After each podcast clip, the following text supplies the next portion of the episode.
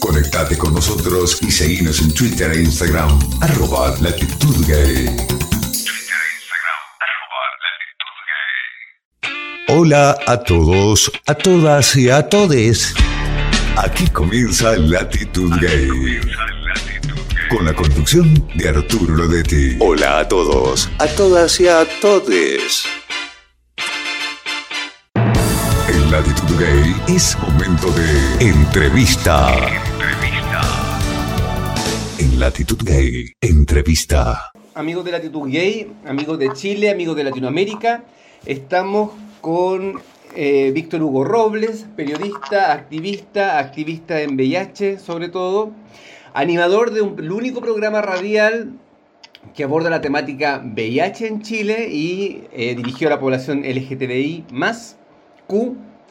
Así es que eh, estamos haciendo, estamos en una situación de pandemia acá en Chile, como también se está viviendo en toda Latinoamérica, en todas partes del mundo, en Europa algunos países se han abierto. Y bueno, estamos con una situación extremadamente grave que fue denunciada, que ha sido, ha sido denunciada por Víctor Hugo hace bastante tiempo y que hoy aparece en los medios de comunicación acá en Chile en un medio, en un medio, en un, medio periodístico, en el diario El Desconcierto. Pero esto viene desde antes y me gustaría primero que habláramos sobre la historia que, que, que tiene el VIH en Chile, porque Víctor Hugo es un activista de amplia trayectoria, estuvo en las primeras luchas que, se dio en nuestro país y cómo de, cómo de esas grandes luchas fuimos, llegamos hasta, hasta el día de hoy, donde en un momento se pudo pensar que se logró todo, ya ahora donde estamos realmente enfrentando una crisis eh, importante desde el punto de vista político, sanitario, desde el punto de vista eh, social, ¿ya? en relación a esto que de alguna manera inicialmente fue luchado y alcanzado por algunos activistas. Hola Víctor Hugo, ¿cómo estás en tiempo de pandemia? Hola querido José Luis Díaz, buenos días también a todos los auditores y auditoras de, de Latitud Gay.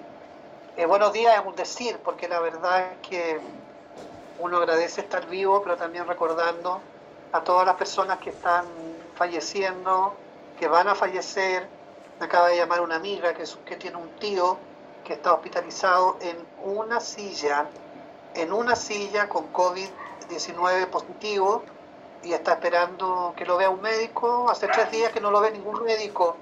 Entonces cuento esto para graficar en una persona concreta lo que se está viviendo, la triste, dramática realidad que se está viviendo aquí en el mejor sistema del mundo mundial, como, como dijo el, el nefasto ministro de Salud que tenemos el doctor Jaime Mañalich. Así que buenos días es un decir, más bien agradezcamos estar vivos, recordando a todos los que ya han partido.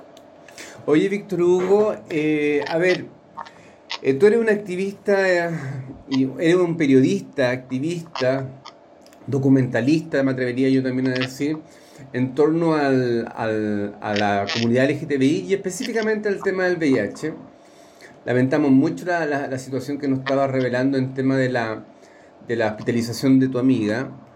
Y cruzo estas dos cosas porque la pandemia, la pandemia COVID-19 o coronavirus, de alguna forma ha, ha, dejado ver varias situaciones que son bien, bien confusas y que lamentablemente en el tema del VIH, como bien tú dices, eh, está en la línea de la violación, a mi juicio, de los derechos humanos.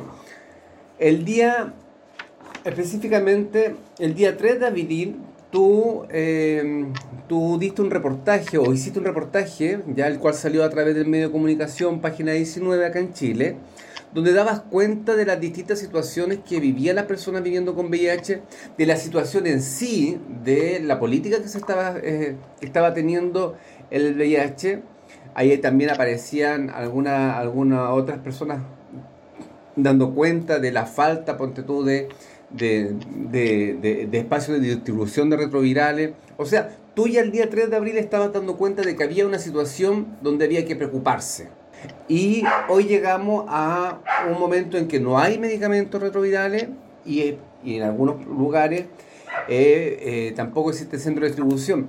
¿Cuáles fueron tus primeros anuncios en ese, en, ese en ese reportaje de página 19 que sientes que lamentablemente no fueron tomados en cuenta y que hoy nos hace enfrentar una crisis importante? Bueno, lo primero que hay que decir ahí que la crisis que estamos viviendo de VIH-Sida en nuestro país es una crisis que se remonta ya hace más de 10 años y que abarca a, varios periodos presidenciales. Eh, el último periodo de la doctora Michelle Bachelet y también este, este segundo periodo del presidente Piñera. Cuando hablo de crisis, hablo de que Chile en este minuto, anterior a la pandemia, ya estaba ya catalogado como el país de América Latina y el Caribe con mayor cantidad de nuevos casos de personas notificadas positivas en VIH. Y eso no se daba porque se hicieran más exámenes, como quisieron hacerlo ver las autoridades sino que porque esos exámenes salían positivos, y particularmente en población joven, en jóvenes que tienen sexo eh, con otros hombres, jóvenes homosexuales. ¿no? La pandemia aquí en Chile y en la gran parte de América Latina sigue siendo una, una pandemia concentrada en hombres que tienen sexo con hombres. Entonces, y nosotros ya estábamos en crisis con esas graves eh, y, esa eh, increíble también cifra del, del VIH en nuestro país, con campañas de prevención eh, inexistentes, con políticas públicas eh, erráticas y con el muy poco interés que demostraban las autoridades, que lo siguen demostrando, en enfrentar esta situación, esta pandemia del VIH-Sida es una pandemia anterior al COVID y no demostraban mayor interés ni en controlarla, ni en detenerla, ni en prevenirla. Entonces, con la aparición de esta nueva pandemia, COVID-19, eh, lo que vino a ocurrir primero es un agravamiento de la situación de VIH, pero también por otra parte, que es mucho más grave, eh, la invisibilización de las políticas públicas erráticas, eh, pero de las, del, control, del cuidado, de la entrega de medicamentos, del, VIH en nuestro país a propósito de la urgencia, por supuesto, y de la visibilidad que estaba adquiriendo y que ha adquirido el COVID-19, que por supuesto es muy grave, es muy delicado, hay que atenderlo, pero no se puede atender una pandemia con el COVID, como el COVID, omitiendo eh, la existencia de otras pandemias como la pandemia del VIH. Oye, junto Ayer, ayer, ayer incluso eh, aparecieron unas declaraciones de la expresidenta Michelle Bachelet, alta comisionada de Derechos Humanos de Naciones Unidas, donde ella reconoce en una conversación con su fundación que está aquí en Chile, vía web, por supuesto internet, ella reconoce eh, que, y señala que fondos, dinero destinados a organizaciones que trabajan con, con VIH-Sida, con mujeres y con otras con otros grupos vulnerables de la sociedad, estaban siendo desviados a la atención y al control del COVID-19. Así como también, y lo que es mucho más grave, que recursos, que dineros que estaban destinados a los tratamientos de VIH estaban siendo destinados al COVID-19. Lo que va a implicar, lo dice ella, son palabras de Michelle Bachelet, va a implicar más muerte por SIDA, más muerte por tuberculosis, más muerte por malaria eh, que en, este, en este contexto de crisis sanitaria por COVID-19. Entonces, es muy grave, es gravísimo que lo diga una autoridad del rango de Michelle Bachelet y que además hasta ahora no sabemos que ella eh, haya hecho algo para detener esto y para denunciarlo en todos los foros y en todas las instancias a las cuales ella tiene exclusivo acceso. Víctor, tú abordas y, y instalas sobre la mesa la importancia y la, importancia de la política en, esta materia y la invisibilidad que ha tenido precisamente este eslabón al momento de intervenir en, VIH. Me parece que acá todos de alguna manera tenemos cierta responsabilidad.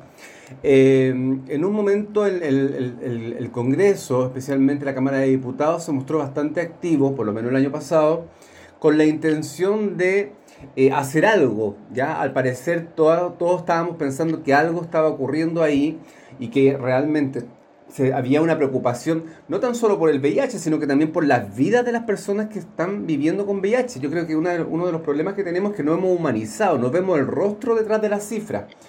Eh, ¿Cuál es tu opinión de ese trabajo que se hizo, Víctor? Mira, yo creo que es importante primero entender que esta pandemia, la pandemia del VIH estamos hablando, es una pandemia que afecta a personas, que eh, afecta vidas, biografías eh, completas y complejas y además biografías que incluyen a otras biografías, a otras familias, porque cuando uno vive con VIH, eh, toda la familia vive con VIH, todo tu entorno. Entonces, no es un desafío solamente de uno personal, individual. y no es solo un desafío médico, no es solo un desafío clínico estar enfermo de algo, sino que tiene connotaciones políticas, sociales, culturales, psicológicas, tú lo sabes muy bien, porque es tu campo de especialidad, sino que tiene que ver también con que este es un problema político, ¿no? Es un asunto político que, que, que, demanda políticas públicas que vayan mucho más allá de la atención del cuerpo, de la, del cuerpo concreto de la enfermedad. Estamos hablando del cuerpo social. Entonces, por eso que la dimensión del VIH, de la dimensión política, es, tan importante, mucho más importante que, el mismo cuerpo también.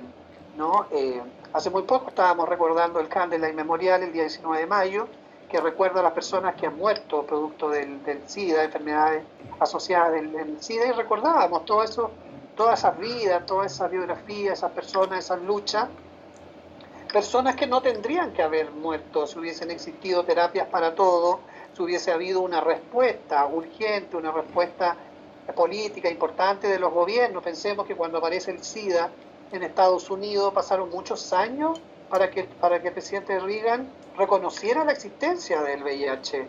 En nuestro país pasó exactamente lo mismo. Aparece el año 84 eh, el primer caso de una persona fallecida, el Mundo Rodríguez, y y, la dictadura de la época trató, por supuesto, de visibilizarlo, bajar el perfil. No, los ministros de la época hablaban de que, esto estaba muy aislado, una cosa muy, muy parcelada, muy, muy focalizada ¿no? en hombres homosexuales. Y ya hemos visto, con el transcurso del tiempo, se ha transformado en una pandemia que afecta a toda la sociedad, a todos los colectivos, por supuesto con mucha mayor fuerza a grupos más vulnerables que llamamos poblaciones claves, ¿no? hombres que tienen sexo con hombres, población trans, eh, mujeres, jóvenes, pero es una pandemia transversal, y te, insisto que tiene un carácter político, biopolítico, que incluso eh, llega a ser mucho más importante, debiese ser por lo menos mucho más importante que la dimensión netamente, eh, netamente médica, no química. Víctor Hugo, tú, instalas algo bien importante que tiene que ver con donde por lo menos en nuestro país se ha focalizado el VIH, que tiene que ver en hombres que tienen sexo con otros hombres. Y también no podemos dejar de reconocer o que estamos en un país bastante homofóbico, con una homofobia encubierta en algunos casos, pero donde el gay o pasa a ser la caricatura o pasa a ser este sujeto ya, catectizado de, crímenes. Eh, ¿Tú piensas, tú crees que el que esté focalizado en hombres que tengan sexo con otro hombre, ya siga manteniendo la homofobia y a la vez también sea un, motivo para que la política no entre ahí? Mira, claro, lo que pasa es que cuando aparece el VIH en Estados Unidos también aparece en, Chile, a diferencia de, de otros territorios o continentes como en África, por ejemplo, que es una pandemia bastante transversal, heterosexual incluso. Eh, aquí ha sido usada, ¿no? ha habido un uso y un abuso de la pandemia para reforzar todo este sentimiento, toda esta, ¿no? esta ideología de odio, este fascismo también institucionalizado, corporativo, eh, que, que, discrimina, que excluye, que invisibiliza y silencia a los grupos más, más, más vulnerables de la sociedad y ahí por supuesto los, los, homosexuales, las personas trans, eh, somos, somos, somos el foco de la atención de grupos intolerantes, de ideologías fascistas, de, de ideología intolerante, de ideologías también exterminadoras de la diversidad sexual y de la diferencia sexual. Me gustaría así que, que nos pudiésemos enfocar en lo que está pasando eh, ahora, querido José Luis. Por supuesto. digamos, más allá de los análisis históricos que uno puede hacer. Aquí hay una urgencia que tiene que ver con lo que está pasando en nuestro país, con lo que está ocurriendo también y con la crisis que se está provocando y se está profundizando en el tema del, VIH a propósito del COVID-19. Claro, sí, sí, te, te, abordaba el tema, del tema de, de, lo político, Víctor, porque como te decía nuevamente, tú haces un, un reportaje muy interesante que yo lo invito a revisar en página 19, que sale el 3 de abril, y posteriormente viene una cronología de situaciones donde la política está involucrada pero también ausente. O sea, debería estar involucrada pero también ausente. El 9 de mayo eh, aparece la situación de los dos chicos COVID, VIH, en la situación del Maule. Ya. El 14 de mayo aparece la situación de este chico que se le entrega los medicamentos parcelados y el, bueno, el 20 de mayo conocemos todos tu, tu, caso, donde de alguna manera estamos hablando de una población que es bastante vulnerada en sí y a la vez presenta una situación, una enfermedad o, una, o una, un estado crónico, es decir, que no va a haber recuperación o no va a haber la, la, la, la, la vacuna, por así llamar, ya la cura en dos meses más o en tres meses más. Y estamos en una situación de pandemia donde precisamente los espacios donde las personas pueden retirar sus medicamentos son focos de infección y, eh, y, deja ver ya el mal, el, abordaje inadecuado, porque si estamos hablando de una situación crónica, ya, y sabemos que en tres meses no va a haber la cura, ¿qué pasó ahí que hoy estamos en una situación completamente nefasta y en una crisis frente eh, al VIH. lo importante es decir que eh, la crisis es bastante anterior, porque recordemos que el primer caso de coronavirus surge en nuestro país, informa el día 3 de marzo, eh, cuando aparece este caso que era bastante lejano también, ninguno de nosotros, mucho menos las autoridades, la población en general, había tomado conciencia de lo que realmente significa estar entubado, de lo que significa estar, estar enfermo, estar contagiado de COVID y morirte, ¿no? Chile, si bien el, Ministerio de Salud publicita una, sus cifras tan bajas de muerte, todos sospechamos que hay, un, hay una sublectura, hay una subinformación, que son mucho más los muertos que hay, y, pero en todo caso tampoco es una guerra estadística de muertos. Aquí hay personas que han fallecido, todas son una historia, todas son una biografía, todas las muertes. No es una guerra de cuerpos. Sean millones, sean miles o sean cinco. Pero aquí ya vamos en más de 400, ¿no? Ayer, eh, si mal no recuerdo, eh, de, personas fallecidas. Son muchas. Para mí son no debiese haber muerto nadie. O sea, eh, junto con ser muchas... Junto con ser muchas personas también estamos con un sistema sanitario completamente colapsado. Ahí, ahí en, la región metropolitana tenemos cerca del 98% de las camas ocupadas y eh, eh, lo, que estamos, lo que estamos sabiendo es que los pacientes están siendo trasladados a regiones y a la vez también tenemos un espacio donde estamos pagando todos los chilenos con todo nuestro, nuestro impuesto que está desocupado. Se ve también, o sea, como que la pandemia ha dejado ver a los, al, pueblo, al, a la población vulnerable ¿ya? y vulnerada también, también ha mostrado nuestra, nuestra lucha de clase, que es una cosa que siempre hemos evidenciado en este país, la diferencia de clase. O sea, el COVID o el coronavirus ha mostrado eh, todo esto, estas cosas que la sociedad tenía bastante, eh, bastante eh, oculta. Bueno, pero, pero eso ya está, ya ha puesto la palestra a propósito de la, del estallido social, ya, estaba, ya estaba en cuestión, estaba en cuestión todo el sistema neoliberal, el sistema capitalista de reproducción, ¿me entiende? Que hace a los ricos más ricos y a los pobres más pobres.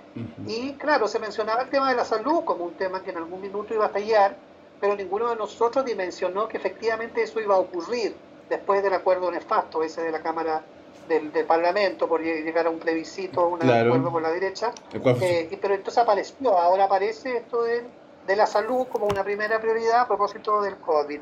Entonces, siguiendo con la historia que te estaba relatando para entender, a insistir, a indagar en distintas vías, vías públicas, privadas, formales, informales, al Ministerio de Salud y especialmente al Programa Nacional de Control y Prevención del VIH, que la verdad es que no controla ni previene nada, pero son funcionarios públicos, están ahí para hacer un trabajo. Nosotros empezamos a, requerir información, información que no nos llegó. Pasó una semana, pasaron dos semanas, casi tres semanas, hasta que el día 27 de, marzo recién nos enteramos de, una, un documento que estaba haciendo circular en personal de salud, no dirigido a los, a los usuarios, a los pacientes, donde se informan una serie de medidas que se estaban adoptando a propósito del COVID. Entre ellas, que se suspendían todas las atenciones clínicas, que se atendían, que se, suspendían eh, los exámenes. Eh, que se suspendían los GES también. que se suspendía todo. Después, claro, después se suspendieron incluso las garantías GES eh, a través de un decreto. Lo único que no se suspendía era la entrega de medicamentos y que, digamos, se iba a propender, se iba a desarrollar y a buscar la posibilidad de entregar medicamentos por dos, tres, incluso por más meses, siguiendo las recomendaciones de, de ONU-SIDA, que plantean la urgencia e importancia de entregar medicamentos por 3, 4, 5, hasta 6 meses. Bueno, se suspendieron todas las atenciones, eh, nunca hemos tenido una comunicación directa con el programa nacional, el programa no existe, están los funcionarios ahí, no sabemos qué hacen, no, no sabemos si realmente están trabajando, si están trabajando lo que les corresponde, lo que sí sabemos es que se están produciendo desabastecimiento de medicamentos, lo informa hoy día el, periódico digital El Desconcierto, eh, donde ya se devela, se devela la crisis que se está viviendo en distintas enfermedades. No, esto no es solo un problema de VIH, pero por supuesto que tiene una connotación mucho más delicada al ser el VIH todavía una enfermedad mortal. Es una enfermedad crónica que tiene un control crónico, pero es mortal. En Chile todavía mueren, mueren personas a causa del SIDA todos los días. Es, es importante, es importante señalar, Víctor Hugo, con lo que tú dices, eso, es mortal que nosotros estamos enfrentando más o menos una más o menos 600 muertes anuales, cerca de eso es el, número que bordea, y que aún estamos sin campaña, aún estamos sin educación sexual, ya, y también existe una ley de VIH, una ley que no se está cumpliendo. Claro, eh, no se está cumpliendo y lo que es peor, eh, que la situación, la crisis de COVID eh, está, digamos, obligando a las personas a, exponerse, a exponerse mucho más allá de lo prudente, a ir a buscar los medicamentos cada mes, porque no se está cumpliendo las indicaciones del ministerio, el decreto ministerial que pide ¿no? que se entreguen medicamentos por tres meses a los enfermos crónicos, las personas crónicas, entre ellos las personas VIH no se está entregando esos medicamentos por tres meses. Eh, hay algunos casos aislados donde sí se hace, pero son casos muy aislados, no es la norma, no es, no es el cumplimiento del protocolo. Entonces, lo que nosotros demandamos no es que nos vengan a entregar los medicamentos a las casas y que se rompa la cadena de confidencialidad o que nos entreguen los medicamentos en el club deportivo, en la junta de vecinos, mucho menos en el consultorio donde están las vecinas ¿no? Eh, la, vecina que todo lo sabe y todo lo cuenta y todo lo divulga, sino que nos entreguen las terapias como corresponde por cuatro, por cinco, por seis meses en el hospital, con todos los resguardos clínicos de confidencialidad que eso existe. Yo fui ayer, antes de ayer, a buscar mi terapia en el Hospital San José, nos encontramos con la farmacia del hospital colapsada, más que colapsada, en cuarentena, mm. porque los funcionarios están positivos al COVID eh, todos los, y, están en cuarentena todas las farmacias. ¿no? Está, no hay farmacia básicamente en el hospital San José, el Ministerio de Salud no ha repuesto una nueva farmacia. Es raro que una farmacia esté en cuarentena, o sea, no debías estar en una farmacia en cuarentena. Los que están en cuarentena son los funcionarios y el Ministerio de Salud tiene que poner otros funcionarios para que atiendan esa demanda. Entonces no es correcto, es ilegal, es ilegítimo que eh, matrones y matronas del programa de VIH, con toda, por supuesto, la voluntad, yo lo reconozco y lo valoro, entreguen los medicamentos, no les corresponde, y además lo entreguen en un pasillo, gritando el nombre y el apellido de las personas, vulnerando la confidencialidad. Creo que estamos en un punto crítico, esto se puede repetir en otros centros de salud, este reportaje del desconcierto revela, informa una serie de fallas que no son fallas, digamos, eh, fallas menores, sino que más bien habla de un problema estructural. De una falla estructural que tiene responsable que el ministro de Salud, Jaime Mañanis, y el Programa Nacional de Control y Prevención del VIH del Ministerio de Salud, que es un programa que no controla, que no previene nada. Oye, Víctor Hugo, es muy importante tus palabras porque ¿qué pasa? Al parecer el VIH en Chile está en un verdadero limbo, o sea, estamos hablando de un programa que es completamente inexistente, una ley que está completamente invisibilizada, campañas de VIH que no de prevención de VIH que no existen, una pandemia que está cobrando cientos de vidas y que lamentablemente el sistema de salud está completamente saturado, una entrega parcelada de los medicamentos con un impacto social y, social y emocional importante. Entonces, ¿qué más falta para darnos cuenta que estamos en una situación roja a mi, a mi juicio? Para tomar carta en el asunto y decir, oye, hasta, hasta hagámonos cargo de esto. Bueno, es importante eh, es importante el activismo, es importante la lucha que estamos dando, es importante que las organizaciones no oculten esta información. En este último tiempo nos dimos cuenta que habían organizaciones que sabían de estos datos, que tenían estudios y estaban recibiendo esta información hace mucho tiempo, pero no la habían compartido con las otras personas. Entonces eh, tuvimos que poner una denuncia pública a través de un video que, que grabó nuestro amigo Sebastián de Quilicura, que lo llamaron por teléfono para decirle que le iban a entregar el medicamento en el colegio al lado de su casa, vulnerando la confidencialidad, y después va a buscarlo al hospital y le entregan por 10 días. Bueno, tuvimos la obligación de denunciarlo, no ponerlo en una encuesta, en una encuesta de una organización para que haga uso de esos datos eh, eh, para beneficio que no sabemos para quién. Entonces es necesario, urge que las organizaciones tengan un rol más denunciante, tengan un rol incidente, eh, pero no una incidencia privada, digamos, de amigos, de amigos con el funcionario público, que te busque una solución, eh, una solución parcial para este caso e ir resolviendo caso por caso y transformándonos en las asistentes sociales del Ministerio de Salud o del programa de VIH.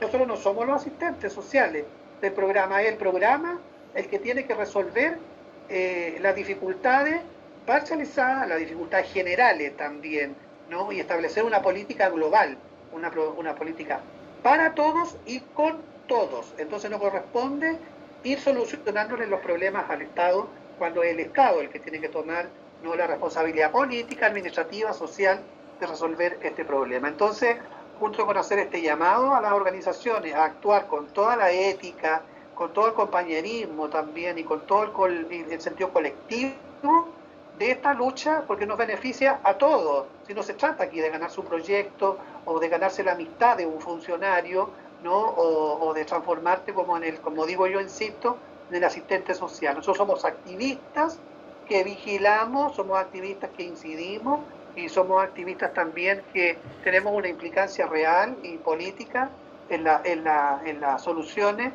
y en las políticas públicas de VIH.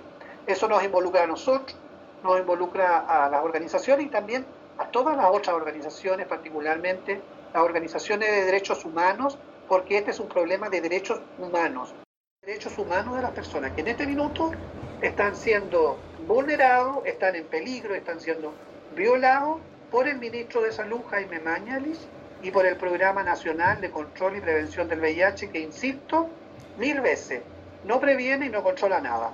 Víctor Hugo, tú haces un reparo que a mí me parece bastante importante. Nosotros, las organizaciones sociales y tampoco los activistas, no somos eh, asistentes sociales ni, eh, tenemos que caer como en este cuidado paternal.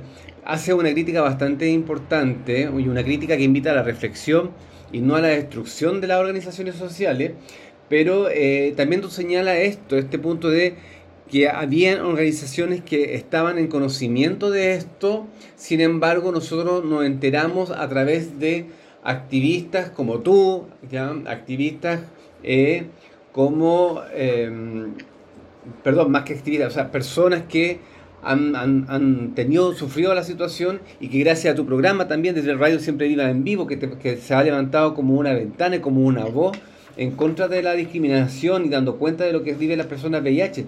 Entonces, eh, eh, ¿cuál es, cuál es, eh, le acabas de hacer un llamado a las organizaciones sociales, pero ¿qué te parece de ese funcionamiento, de, de, de ese, de esa manera de ir actuando? Porque de alguna manera va abriendo, la, va abriendo la, puerta a que el gobierno de turno con este programa completamente inexistente para la gran mayoría de los chilenos, diga, sí, estoy haciendo el trabajo porque me reuní con este, me reuní con este, me reuní con este otro, pero reuniones que se mantienen en, la penumbra, en, secreto, y que lamentablemente beneficia a, a ellos exclusivamente, pero perjudica a la gran parte de la población en Chile, cuando según la ONU-SIDA hay más de 71.000 personas viviendo con VIH.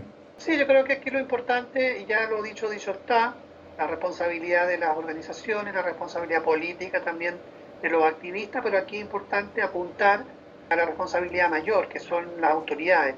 Las autoridades tienen esta responsabilidad, desgraciadamente el ministro está bastante desenfocado. Estoy leyendo que ahora, eh, ahora me llegó un pantallazo en lo que habría dicho el ministro esta mañana, ¿no? Eh, sobre ante la baja de atenciones por temor a contagiarse.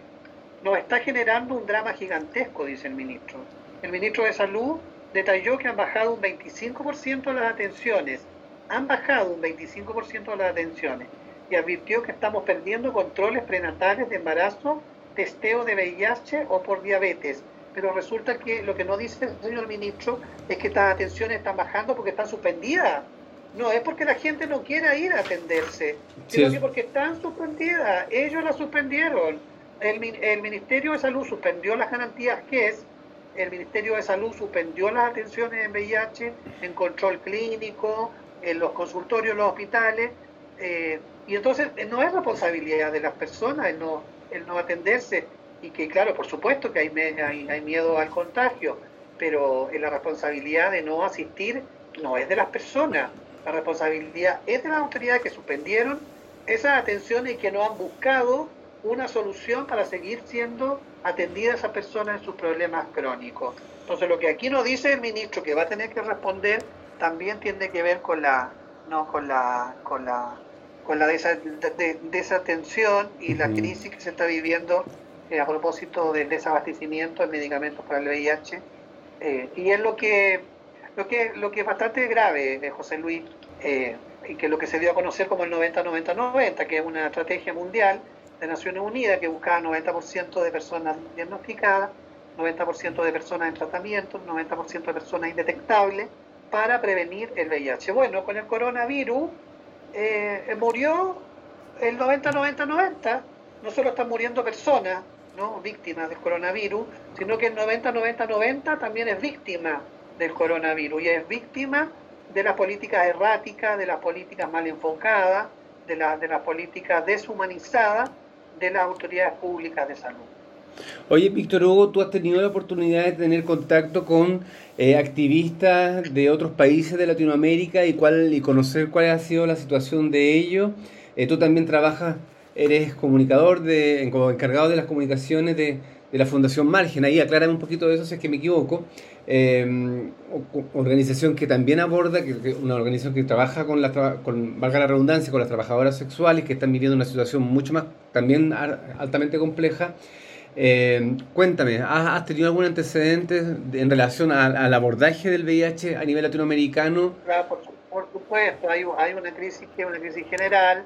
Cuando la presidenta Bachelet habla del desvío de fondos, ella está haciendo un análisis global, entonces eso es lo complejo, ¿no? que aquí se están desviando fondos de tratamiento, están desviando fondos también de, las organizaciones.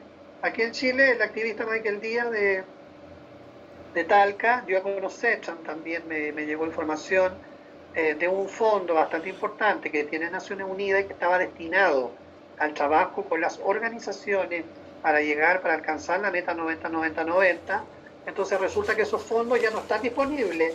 ¿no? Naciones Unidas no tiene disposición eh, y no va a apoyar ¿no? Eh, a través de recursos eh, ni la campaña ni la estrategia de prevención y de autocuidado de la población de personas viviendo con VIH a propósito del COVID. Entonces sí se están desviando, nos consta que se están desviando. Y lo que es mucho más grave es que no vemos un interés o una, o una, o una política de visibilización de estos problemas de parte del ministro de Salud, de parte de la subsecretaria Paula Daza, de parte del subsecretario de redes asistenciales Arturo Zúñiga.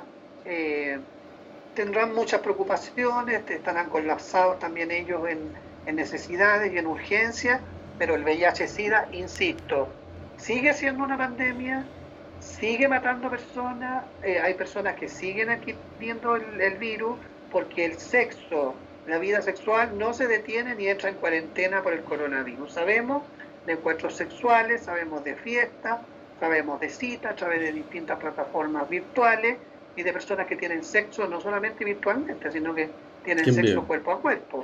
pasa, pasa lo, que cambió, lo que cambió fue el horario del lo que cambió fue el horario del encuentro sexual solamente. Eh, claro. Aquí lo grave es que cuando pase el temblor, como dice una canción, Soda Estéreo, cuando pase el temblor, que tiene características de terremoto, de maremoto, que el coronavirus lo vamos a encontrar con otro terremoto, con otro maremoto, con otro cataclismo, que es el VIH-Sida. Entonces lo estamos advirtiendo, lo estamos anunciando, hay que aplicar políticas públicas, hay que ajustarla, hay que corregirla y no se puede desatender el VIH para atender otro. No se puede desvestir un santo para vestir, otro, como dice el dicho popular. Oye, Víctor Hugo, bueno, como para ir cerrando, eh, se, ha dicho, se han dicho hartas cosas, se ha, hablado de un programa de, un programa encargado de, de, hacer de, de, bajar la política pública en torno al VIH que en la actualidad está completamente invisibilizado ya estamos en la duda de qué es lo que se está haciendo estamos hablando de eh, de personas que están recibiendo de manera parcelada los medicamentos. Estamos hablando de farmacias hospitalarias, eh, de, las farmacias de los hospitales cerrados por falta de, personal que ha sido contagiado por el, por el virus. Eh, estamos hablando de una, de una vulneración a los derechos humanos de las personas viviendo con VIH importante. Estamos hablando de información que se anunció hace mucho tiempo atrás también y que perfectamente se pudo haber evitado porque el concepto de un enfermo crónico es precisamente que es crónico, o sea, va a seguir enfermo después de que salga la pandemia o va a continuar, me refiero a enfermos con otras enfermedades también como hipertensión, hígado graso, diabetes y otro, y otro tipo de enfermedades crónicas. Ya vivir con VIH también en este momento es crónico porque no está la vacuna. Como para ir cerrando, Víctor, eh, ¿Cuál es el mensaje que tú le das a las organizaciones? ¿Cuál es el mensaje que tú le entregas a las personas viviendo con VIH y que de alguna manera viven esta situación y no lo, no lo, señalan precisamente por la discriminación, por la homofobia que, estamos viviendo en nuestra sociedad y que lo sigue afectando más? Entonces, ¿cuál es el mensaje que tú envías también a, a los políticos y, a los medios de comunicación que nos han hecho un abordaje, a mi juicio, adecuado sobre esto que como bien tú dices cuesta vidas y nos cuestan varias vidas, nos cuesta la vida de las personas que se van y de las personas que siguen en este, en este plano, por así llamar, sin esas vidas que perdieron. Mira, aquí lo que importa es que sea un llamado más bien a los actividades, nosotros mismos, no es un auto llamado, hacerse cargo de lo que nos compete, lo que, lo que tenemos que hacer también nosotros como personas, como activistas. Eh, como yo digo en un video cuando denuncio lo que lo que pasó, en lo que me pasó y lo que está pasando a muchos también, ¿no? porque uno, uno encarna también muchas otras necesidades, muchas otras vidas que están más invisibilizadas, eh, que nosotros no somos pacientes, somos pacientes impacientes, y hay que hacer, hay que vivir esa impaciencia, ese enojo, ¿no? esa exigencia por datos, por información, por apuro, porque, hay, porque la vida también es un apuro. Entonces cuando fui a buscar la terapia, me decía la funcionaria que tuviera paciencia, yo no tengo paciencia, señorita. Yo no tengo paciencia. Yo no tengo paciencia y no voy a tener paciencia. No tenemos que romper ese, digamos, ese mito de la paciencia y del mito del paciente. Somos pacientes impacientes, porque el paciente tiene que esperar y nosotros no tenemos tiempo para esperar. Entonces, llamar a los, a los colegas, a los periodistas, a los aliados nuestros, a movilizarse, a visibilizar también lo que está ocurriendo. Están informando 4.276 nuevos casos en este minuto, lo digo en línea, y la existencia de, de 413 nuevos fallecidos. Entonces son, son cifras catastróficas. Para nuestra realidad son catastróficas. Tal vez si lo comparamos, porque a las autoridades les encanta compararlo con Brasil, con Estados Unidos, con Italia, ¿no? tal vez nosotros estamos viviendo en un mundo de fantasía, donde muere muy poca gente. Pero estas cifras para la realidad chilena son catastróficas. Entonces, en medio de estas cifras se desatienden las enfermedades crónicas, se desatiende el VIH, se violan los derechos humanos de las personas que vivimos con VIH, ¿no? en medio del interés de la prensa por seguir el camino y el recorrido de las cajitas de mercadería que va a comenzar a repartir ahora el presidente Piñera, ¿no? como que si fuese una limosna, una limosna para los más pobres, entregarle una cajita de mercadería, ¿no? y con eso van a estar toda la semana con la historia de la cajita, cuando lo que revela la cajita, lo que hay al interior de la cajita, ¿no? en la más profunda injusticia de este sistema.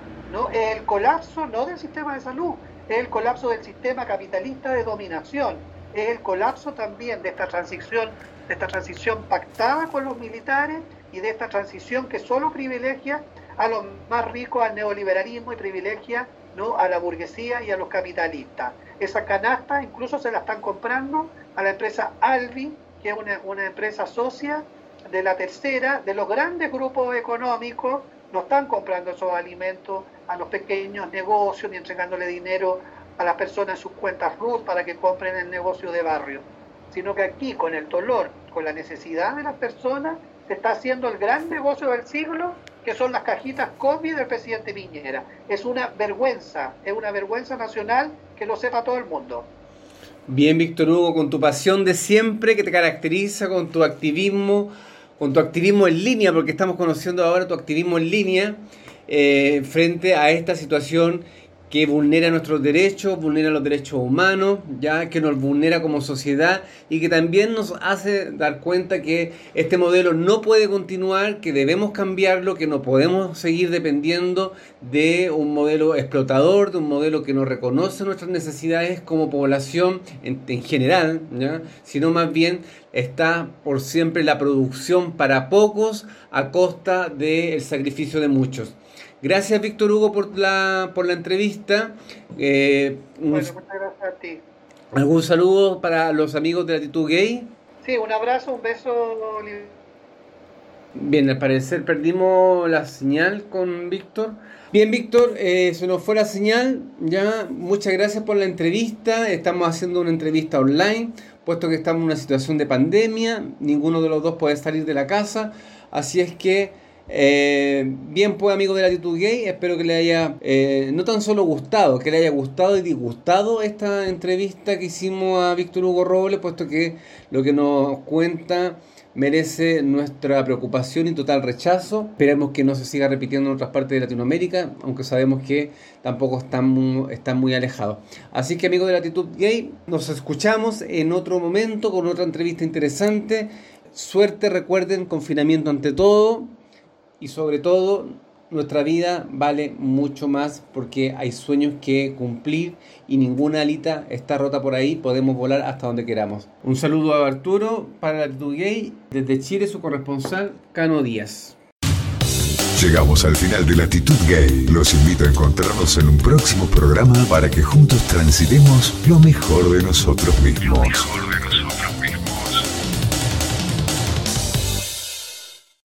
Dale me gusta a nuestra fanpage, Latitud Gay Media.